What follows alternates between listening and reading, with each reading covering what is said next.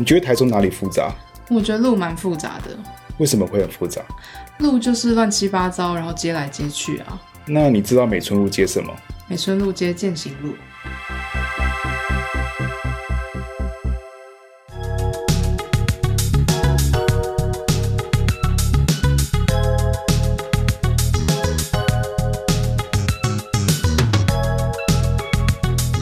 我最近，我今天不是换了我大头照，脸书大头照，你的封面就是我把它换成我的小说集，其实应该是坏掉了，嗯但是我上了一层彩虹在上面。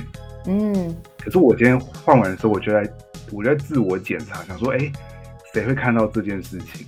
其实你知道我我们两个出柜都还蛮久的，嗯，可是我们我不知道你会不会，但是我还是会有种担心，就是谁会看到。嗯，你有这种经验吗？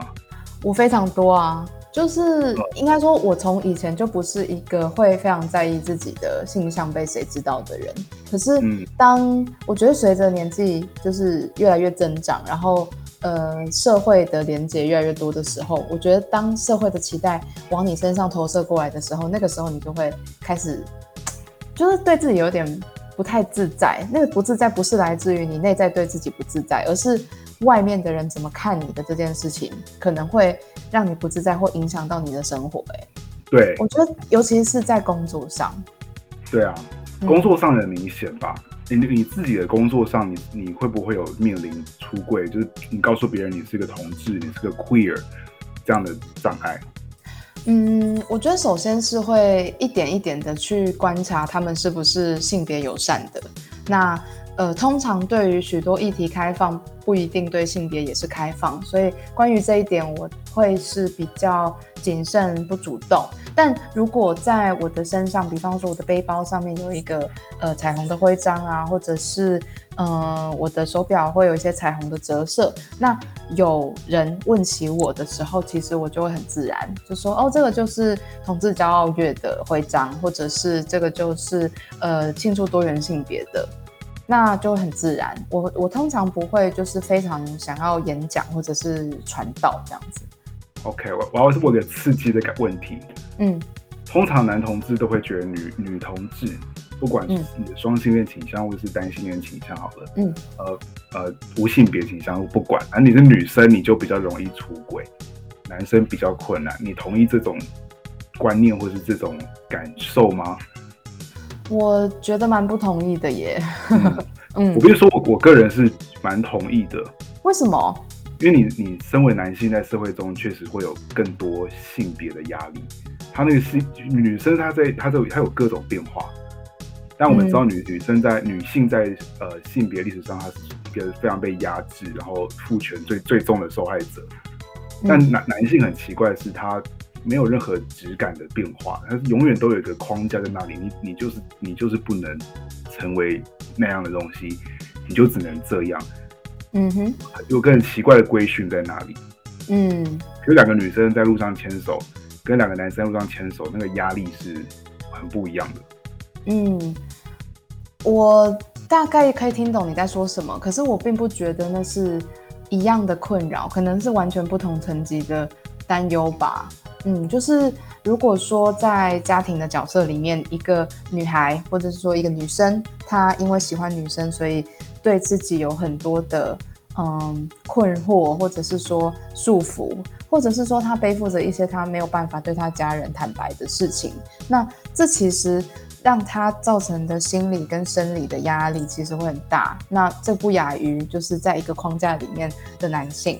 我觉得它是两件不同的事，我觉得可以分开来看。完全要分开来谈，因为嗯。女性这一块问题其实也非常多，嗯。男性这一块问题主要就是他必须要娶一个女孩回来，他是一家之主。你知道这嗯种传统的华人的社会文化，其实它不是没有了，它虽然已经开始消失了，至少在我家我没有这个压力，嗯。但是在很多我认识的男同志的生活中，这个压力是在的。嗯。一种家族的压力，传统的家族压力，它一直都在，而且是对。对着男性来，嗯。特别是独生子。是，我觉得这真的是哎、那如果说就一个嗯生理女性，当然我觉得有各式各样的分法，但是我觉得就我自己的角度来看好了，就是嗯，我觉得认同和身边的关系，它既相关，可是又无关，因为最终，呃，自己的认同是什么，好像都要由自己来，呃，表达，或者是说去跟身边的人，呃，分享或不分享。但是这一切形成的种种压力，我觉得很。呃，好，我觉得在就是自己的角度出发，我不管今天是什么样的女性，我觉得我自己的角度，嗯，很难去定义这件事情的压力是来自于我自己的认同，还是说别人的嗯不理解。所以当我在梳理这两件事情的时候。我会陷入非常非常巨大的漩涡，那这个漩涡可能会把我拉进一个很黑暗的深渊，可是又有可能会因此把我带出来，然后让我长成我自己。所以我一直都觉得，不管是男性或者是女性，他们在寻找自我认同或者是性别认同的路上，就很像是一个青少年长大成为成人的样子。我觉得出轨本身就是一件非常困难的事情。嗯，然后我其实你刚刚讲到青少年，是我我们今天要讨论的一个蛮大的重点。嗯，啊，我今天换了那个大头照，就是我我的书的封面，然后有彩虹的那个建材在上面。嗯，我一直在有一个疙瘩在，就是你知道，我有时候会觉得好像有什么东西怪怪的时候，就是真的有事情我必须处理。我以前对以前我在换这种跟彩虹或者说同志或者酷儿有关的东西，我不会有这个障碍。可是今天我就有这个这个感觉很奇怪，其实跟疫情跟疫情还是有关系。嗯，疫情改线上上线上授课之后，嗯，我能够联络联络补习班学生，然后国高中国高中学生的方法只剩下 Line 跟那个 Facebook Messenger。哦，OK，然后也会有些天兵学生，就是那个 Line，就是不知道为什么他不能登录，所以他就只能用他们最直接的 Messenger。OK，然后好死不死，大家都有 Messenger，所以我就得从 Messenger 上就是加他们，嗯，就是就是跟他们聊天，不管他们有没有加我好友，有些加了，有些没加。嗯，但是会对对到话，就会看到你的大头照啊。对，然后你你应该知道我在补习班教英文是不出轨的。我很少出轨，我会对局部的学生出轨，就是我觉得他他可能需要知道，或是说我觉得他知道没关系，或者是他本身是同事，然后跟我出轨了这样，我这个状况之下我可能会出轨，对，否则大部分时间我不会我不会出轨，虽然同事或者说学生会猜测，嗯。那我都是打哈哈这样带过，其实很不负责任。了解，那你也不能强迫我出柜嘛，对不对？当然啦。呀，所以我就觉得，哎，我今天的疙瘩就是，我学生会看到这种，他们可能会觉得我是 ally 这种，呃，不是同志，但是我只是 pride，可能会这样觉得。另一方面，我会觉得我好像没有没有藏那么好，因为我在脸书上还有宣传自己的小说，很明显的是一本写满男同性恋故事的小说。嗯嗯嗯嗯。所以我今天在想这件事情，就是因为我我很清楚知道，我现在班上的学生，嗯，从国中到高中，有不少的男同志或是女同志，或是他在性别状态还没有一个，我我不觉得我我现在能够给他一个很正确的名称，嗯嗯嗯嗯嗯，他还在探索自己的认同，或者是还在流动的那个状态之中，对。他们这个时代又跟我们以前那种十几年前在高中状况又不太一样。嗯，我觉得出柜在这样的社会里面还是很很大的压力。是，还是。然后我就在思考，他们一定是看到了，那他们的反应会是什么？我也我也好奇。我不担心，我不担心，或是我也不会觉得啊好可怕。我不会，我没有这种感觉。我是会好奇，以及我我担心的是，呃，我知道那几个。就是 queer 的学生，他们的反应会是什么？他们会觉得自己也应该出柜吗？或是他们也想想试试看？他们会面临什么挑战？以及有不少不出柜的人，就是这个看起来就是死一男或死一女，但他其实就是个 扎扎实实的 gay 或是 lesbian，这样的人也存在。嗯，只是没有被我看到，我不知道他们会怎么想。以及我一直回想，我自己也曾经是那样的青少年，嗯，面临出柜压力，是，然后。我就是在思考，因为你是艺术治疗师，嗯，然后你接触的个案里面有不少的青少年甚至儿童，是啊，他已经他已经在性别上有一些呃可能的倾向，或是他你已经发现，或者说他告诉你，对，然后你你在这个过程中你会怎么处理，或是你怎么面对？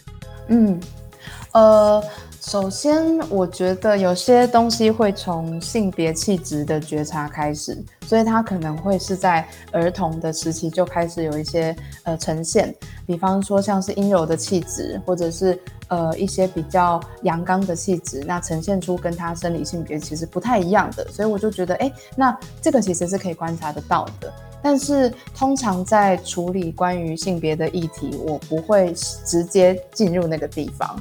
我觉得值得一提的就是，嗯，在处理儿童跟青少年的自我认同探索这件事情上，我会以这个人个体本身的经验来出发，而不是真的一个主题框上去说哦，我们要来谈性别。其实就像个标签一样，就是这不是一个好的方式。那通常。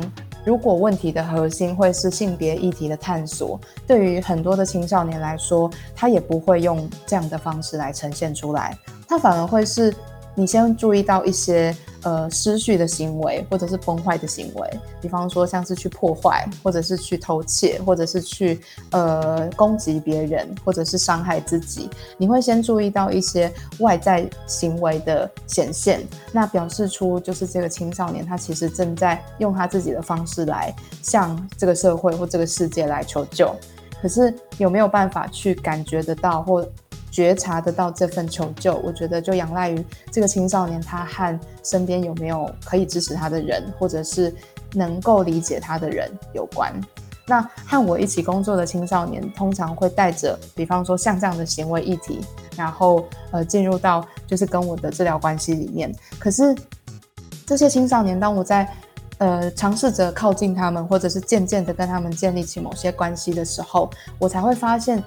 其实这些青少年们心中是充满了爱跟困惑，所以那个爱会让他们受到很多这世界上的种种吸引，包括不同的人。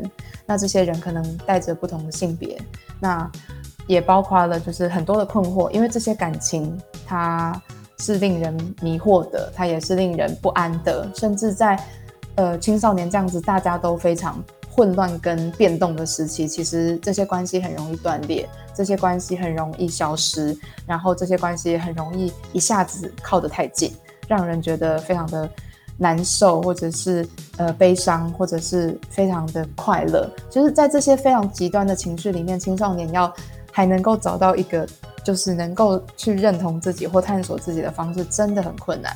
所以。当我和这些青少年工作的时候，呃，其实是慢慢的一层一层去走进他的内在，那才能够看到，其实原来有一个爱的议题，他是失落，才能够发现原来他对自己非常的挫败，是因为他觉得他自己不应该有某些感觉。所以我觉得高博在说的是，嗯，一种。还蛮普遍的现象，可是我如果从一个治疗师的角度来看，每一个个体又有它很独特跟美丽的样子。这个对我来说也是一个非常重要的课题。比如说，我想去年我第一次出版我的小说的时候，我觉得台湾的文坛还蛮棒的，他没有把我标签，就是我这个是我文坛的一个共识，以及我跟我编辑很好的默契，包含出版社、硬科，他们真的很棒，就是他们。我们都都有个很大默契，知道这个不能够被视为同志文学或者什么酷儿类型这样的东西，就是你这个标签在上面。对你刚刚一个很重要的一个啊，你刚谈的很重要的东西就是呃，你就是我们在处理它的时候，不是一个用性别的角度去看，没错，嗯，所以这个有点太简单，甚至有点复古了。在某个年代他们会这么做，因为那是很新的，大家在探索。那我们现在更重要的是，你在这个性别里面，你认识了自己，你的议题是什么？比如说你刚刚讲了一个很好词，就是爱的爱的议题。嗯，他们在探索一个爱的议题，爱及困惑，在这条路上。没错，在我我的小说里面，我其实也在讨论这个东西。嗯，如果是一个我不知道有心人士嘛，他就会觉得哦，这是你你写这些故事是同志文学。嗯，那我觉得这样可能他也需要那个标签来为他自己分类吧。我们其实都需要。我其实被同志文学、同志电影启蒙还不少哎。嗯，我不是说这是真的，但我又觉得这是一个很好的事情，就是它是同志文学。我不会说我否认我是我是在写同志小说、同志文学，我从来不否认。嗯，但我觉得还有个更大的东西，一个更应该说不是更大，是更重要的课题。嗯，是你你认识自己是同志，你是一个同性恋，然后呢，对啊，接下来呢，你就你就获救了嘛？你出柜之后就 世界太真正的大魔王才正要开始。对你，你没有你的生命的爱，然后你的困惑并没有因为你出柜就解决，嗯，对吧？是啊。就我我其实我们还有点时间，我可以谈一下我小说吗？OK，有里我的小说集里面有有十篇，那其中一篇叫做《狗的音乐》。嗯，狗的音乐里，我不知道你你看过了没？应该你看过。我吗？我我当然看过。对，反正这是二零一五年就写的小说。嗯，二零一五年大概几岁啊？好像还真的蛮小的，大学刚。结束之类的，反正就是很年轻的年纪。是。然后我那时候写的小说是故事里面在写的是高中少年，嗯，在一个乡下高中，就是你你上学的时候要要搭那个台铁电车，然后到一个很偏远的站，这个站是没有任何站务员的站。OK。然后这个主角他爱上了一个学长，后来发现不能，我不能爱这个学长，我是一个男生，我不可以这么做。他就决定他要成为一个异性恋者。嗯。这样讲是太太简单了，他只是他的想法是他想成为一个正常的人，是。呀，然后他就也就他既有的方式，在我小说的设计是学校后面有一座湖，嗯，然后那种那种桃园常见的皮塘这样的感觉，然后他要游过这个湖，游过这个湖，跟那个学长一起游过去，因为冬天很冷啊，游过去之后你就证明自有男子气概，哦，就你就不是 gay 了。OK，过去之后就是好像跟个仪式一样，就要忘记这个学长了。嗯，某些连接被连起来的方式，真的跟人的情感跟内在的感受很有关诶。对，但这个学这个人这个主角第一人称，他又遇到了下一个学弟，然后这个学弟他也爱上这个就是学长，对。对，也就是爱上我这样子。然后我必须要摆脱这个学弟，因为我我也怕我爱上这个学弟，那就惨了。但这个学弟又很夸张，他好像不在意别人发现他是 gay 哦，这是更危险的事情了。所以为了摆摆脱他的方式，就是就他就是 OK，再到湖边去。嗯，呀，但是在湖边之前，这个我就很自以为是，在小说里面教训了这个学弟，就告诉他你必须要正常啊，你必须该怎么样啊。嗯嗯嗯。然后后来这学弟就主动脱衣服，然后游泳游过这座湖。嗯嗯。然后他就就会告诉他说：“呀，我对你没有感觉，我不爱你了。”嗯，然后他们就是用个我觉得很可爱的句子啊，就是他妈的我要找女人干，他妈的我要操女人，我要找女人结婚，然后组一个家庭，你就来参加婚礼。用这个句子告诉这个我，就是呀，我变成异性恋跟你一样了，我们会成长了。嗯，那就回到我小说这篇小这个故事里面，嗯，我的开头，那开头我自己觉得，现在看起来觉得蛮难过的啊，那就是说，就一句话而已。那一天，我想我应该是启迪了李俊毅，李俊毅就是这个学弟，嗯。然后小说的最后一句话也是那天，我想我应该是启迪了雷俊逸。现在想起好像应该用这句话当小说的，就是我小说集的那个 title，好像应该要这样子。副标就对了，而不是什么其实应该是坏掉了，感觉啦。但这篇小说是我自己觉得，我反省我自己青少年成长经验，因为我。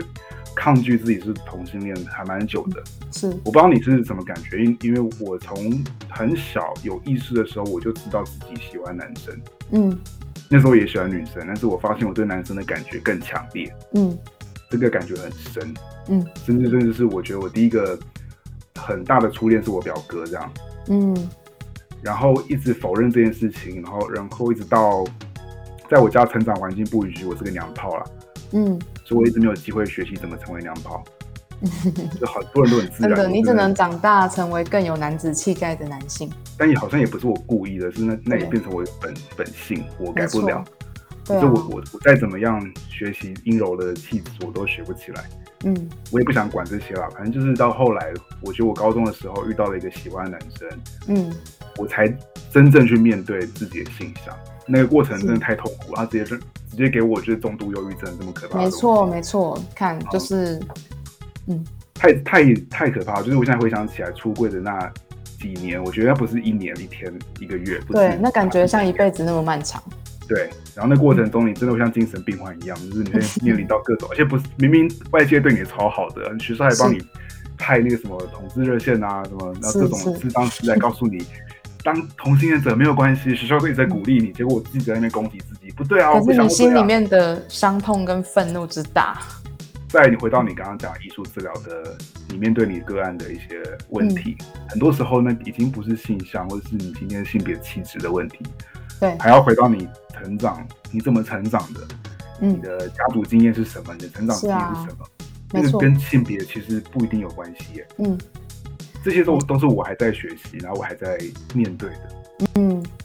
哦，我觉得想回应你的小说，还有小说里的主人翁，其实他也是在用他自己被这个世界对待的方式来对待他认为应该要保护的人。那所以在这样的前提之下，我觉得他还能够说服自己，他启迪了这个学弟。那确实是一种带着苦涩，可是又带着一种欣喜的复杂的感受。那这个复杂的感受，它确实就是很矛盾的。所以这个矛盾也让我们看见人内在可以有有的那种很大的张力，因为它同时可以存在着非常认同这件事，可是又极度抗拒这件事，可是又存在在同一个意识里面。所以，当我们在青少年的时期正在摸索这件事情的时候，我觉得因为高速运转，所以会产生的能量非常的大。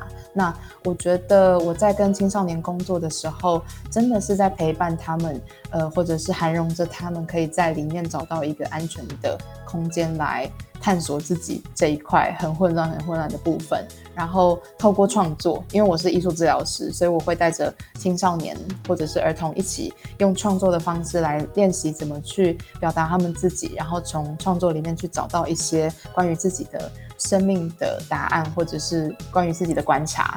嗯，所以我觉得真的是很棒的，嗯，怎么讲，就是很棒的故事，然后让我们听听到你说，然后又说你自己也在学习这个历程，就是觉得蛮感动的。如果你想对十七岁、十六岁的年纪的你自己说一句话，你会说什么？不一定一句话。嗯嗯，我应该会告诉他，他不需要向这个世界证明自己有多特别，因为他本来就很特别。你呢我？觉得我我会跟你讲相反的事情。哎，我我会告诉那个时候的自己，就是你你就是这么特别啊，呃你你不用证明，基本上是一样的，对。但我我用换个想法，就是你必须证明给世界你很特别。我反而我，因为那时候我一直努力的成为正常人，啊，对对对对对，你是应该可能那时候就已经会让人家觉得你很怪异了吗？嗯，就是我一直是一个特立独行的小孩，然后嗯，我觉得我也是，只是我自己没有觉察。哦哦哦，OK，我我觉得因为我自己对我的身体还蛮没有自信的，在那个时候，所以我会对别人的眼光非常的在意，所以我一直都觉得我自己很不一样。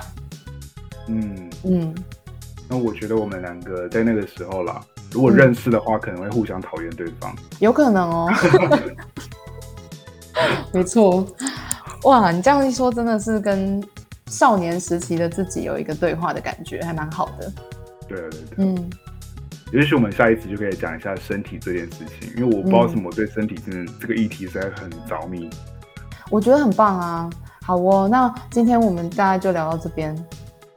那你要用一句话结尾吗？或是你真的很爱问我这件事、欸，就没有。那我来讲好了，那我来讲。OK，今今天呃，我们录这一集的时候已经是六月底了，对，呃，所以也是台台同志骄傲月最后的几天了，几大概是天只有几嗯天这样的时间。没错。然后我就我想对知道我是谁的学生们讲一句话了，嗯，就是我一直是补习班老师啊，大概是这样子而已。嗯对，然后那我最重要的工作是我我要我的工作是说故事的人，然后写作的人，嗯所以我觉得我我我不是故意要藏起来我的某些部分，嗯那很很多时候是因为我我不太确定，我不太确定自己是不是准备好的。很多时候我跟我的学生一样，我我都还在一个很不确定，然后还在学习的过程里面。嗯然后我想说的是，没有关系啊，完全没有关系。嗯，，That's so sweet。我想他们一定会好好的听到的。不知道。好，OK，那我们今天就到这边。OK，Yeah，谢谢你们的收听。谢谢大家。